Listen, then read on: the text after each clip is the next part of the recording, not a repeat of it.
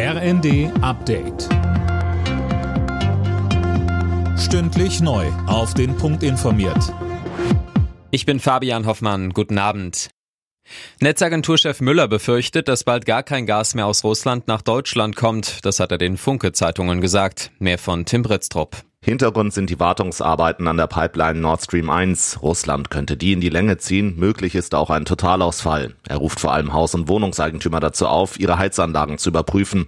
Der Gasverbrauch ließe sich um 10 bis 15 Prozent senken. Auch über mögliche Gasrationierung hat Müller was gesagt. Die würden im ersten Schritt Unternehmen und Produkte aus dem Freizeit- und Wohlfühlbereich treffen. In Niedersachsen und Brandenburg ist die afrikanische Schweinepest bei zwei Hausschweinbeständen nachgewiesen worden. Das hat das Bundeslandwirtschaftsministerium mitgeteilt. Insgesamt müssen über 2000 Tiere getötet werden. Die Ukraine hat Russland den Einsatz von Phosphorbomben vorgeworfen. Sie soll nach Angaben des Armeechefs bei Luftangriffen auf die Schlangeninsel im Schwarzen Meer abgeworfen worden sein. Phosphorbomben sind international geächtet. Sie verursachen schwerste Verbrennungen und Vergiftungen.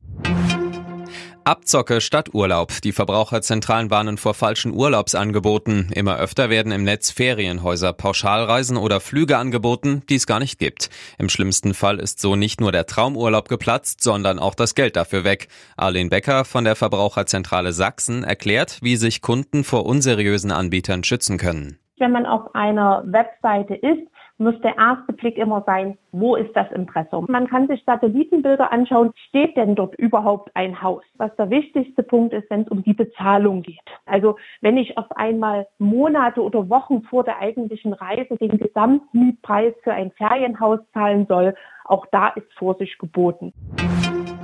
Radprofi Fabio Jakobsen hat die zweite Etappe der Tour de France gewonnen. Der Niederländer setzte sich auf der Flachetappe in Dänemark durch. Wout van Aert aus Belgien wurde Zweiter und übernimmt damit das gelbe Trikot des Gesamtführenden.